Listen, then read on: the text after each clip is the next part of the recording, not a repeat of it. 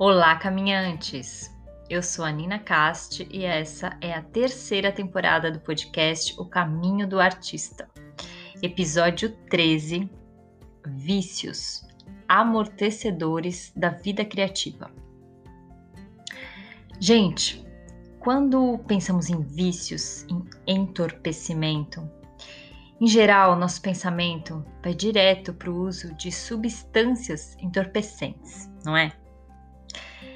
E de fato, existem é, substâncias que podem facilitar o acesso à imaginação e à criatividade, que pode até ser usadas e são por muitos artistas para este fim. Mas há que se ter cuidado, porque essas mesmas substâncias podem também levar ao estado do bloqueio criativo. E por quê? Porque são recursos externos, né? São pontes. Não são a origem nem o fim. São meios e meios externos. Acontece que a criatividade não requer nada disso. Então, o limite entre usar essa ponte e achar que precisa dela para chegar onde você quer, esse limite é muito tênue. O fato é que a gente caminha usando as nossas próprias pernas, não é? Então, nós vamos chegar lá de qualquer forma. E usar essa ponte pode até facilitar o seu acesso naquele momento. Mas você também pode ir pelas pedras, pode ir pela floresta, pode nadar, pode escalar, entende? Existem muitos meios para realizar o trabalho criativo. E o perigo de acreditar na substância química, né, ou substância vegetal, ou seja lá o que for, para atingir um estado criativo, o perigo é justamente o de perder a sua liberdade. E o amor ou o apego do artista pela substância, ao invés do amor ao processo, isso inclusive já criou muitos mitos em torno do próprio artista. Porque o artista é um ser que se permite mais, não é? Se permite experimentar, se permite desobedecer, se permite abdicar do controle, ousar. Mas é preciso ser boêmio para ser artista? Não. É preciso perder a razão para encontrar a inspiração? Não. É preciso ter uma vida muito louca para ser um artista de verdade? Claro que não. Nem a arte, nem a, nem a criatividade e nem a espiritualidade requer o uso de qualquer substância para o acesso àquilo que já é natural do espírito humano, que é a criação. A própria Julia Cameron conta que quando ela tinha 30 anos, ela já tinha toda uma carreira estabelecida como escritora mas baseada na criatividade motivada pela bebida. Ela conta que nunca achou que a bebida fazia dela uma escritora, mas ela pensava que a falta dela poderia fazer com que ela parasse de escrever. Porque, na cabeça dela, beber e escrever eram atos inseparáveis ela se acostumou àquele gatilho e acabou desenvolvendo uma dependência. Até o momento em que ela percebeu que precisava aprender a escrever sem estar sob a influência do álcool, porque esse era um acesso ou um recurso externo. E com ele, a criatividade dela acontecia aos espasmos, ela conta que, em uma década como escritora, tudo o que ela conseguia fazer era se jogar de cabeça, se atirar desesperadamente no que estivesse escrevendo. E isso lutando contra o relógio, tentando escrever antes que o álcool enevoasse novamente a mente dela, fechando então aquela janela de criatividade. Então, não é por acaso que O Caminho do Artista é um programa em 12 passos. Ele tem inspiração nos programas de 12 passos do Alcoólicos Anônimos, Narcóticos Anônimos e outros.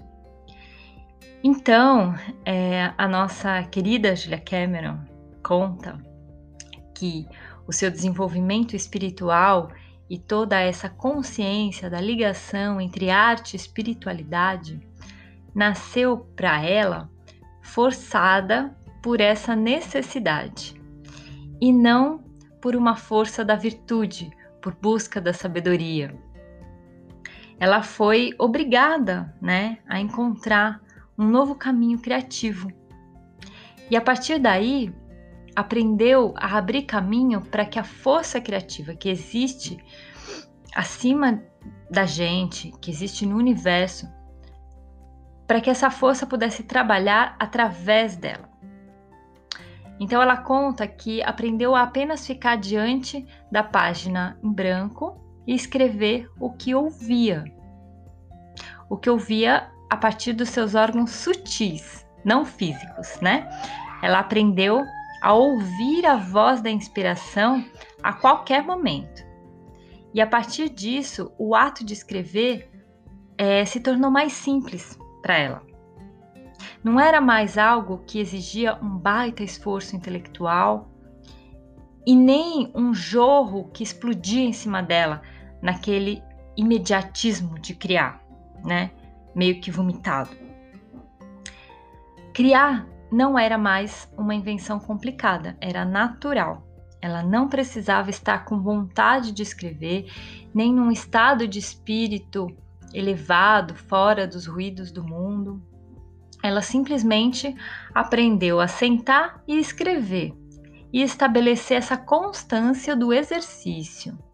Se era bom ou ruim, não importava mais, pelo menos não no momento da escrita, talvez depois. Mas no processo, o importante é o processo em si, estar disponível para fazer e fazer com constância aspas da, da Julia Cameron. Assim, deixei de ser uma autora inibida pela minha consciência e passei a escrever livremente. É o que ela conta. É dessa liberdade que nós estamos falando.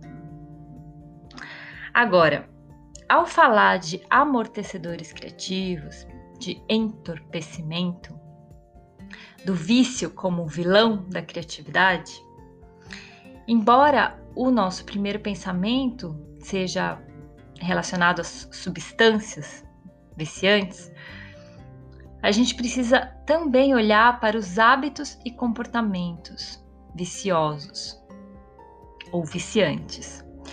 É, nós precisamos encontrar de que forma nós estamos sendo autodestrutivos.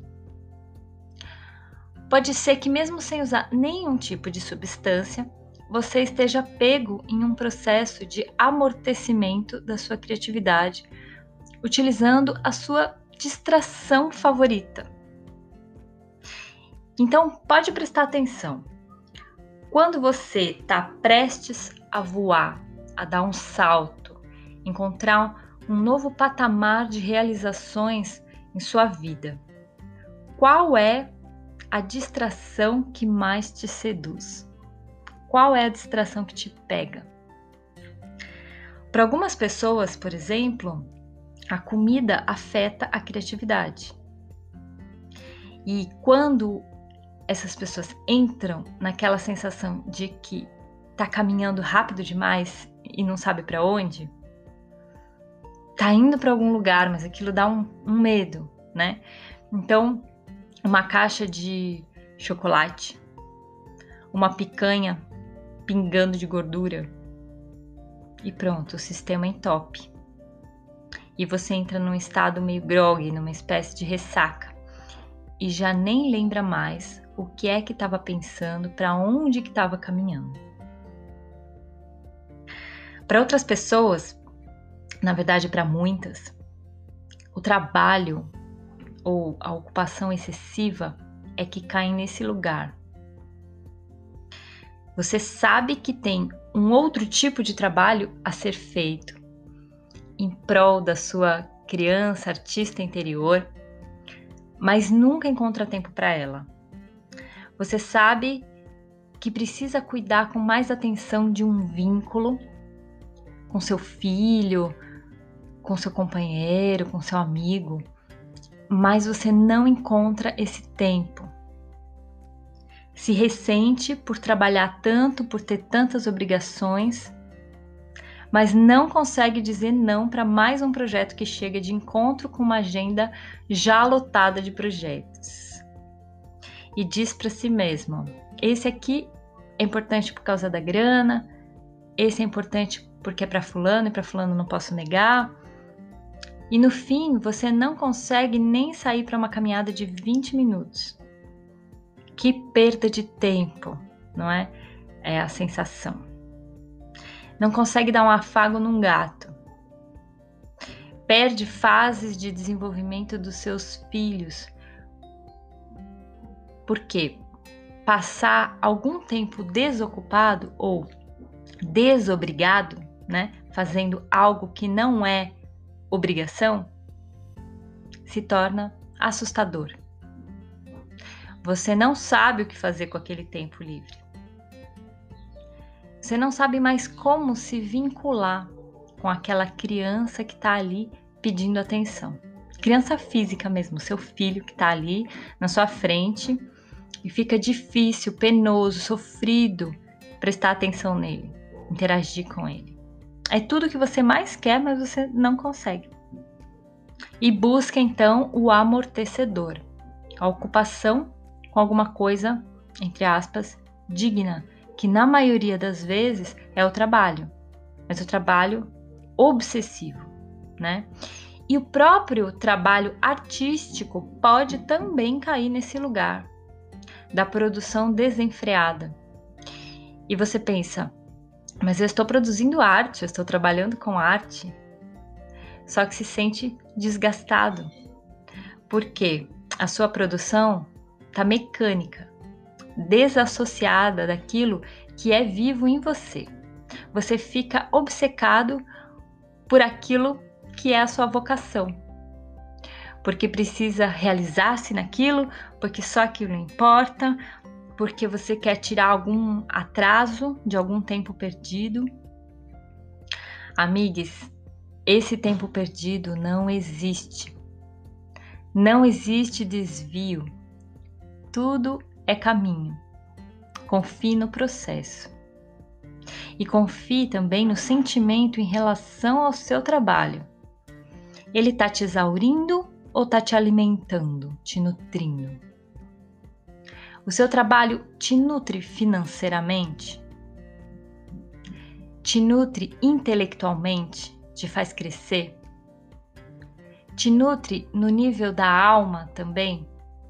Está te levando para um lugar de conhecimento, de alegria, de satisfação pessoal?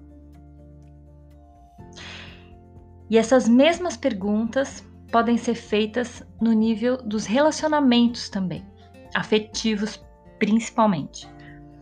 Um dos vícios muito comuns para criativos bloqueados são as dores de amor.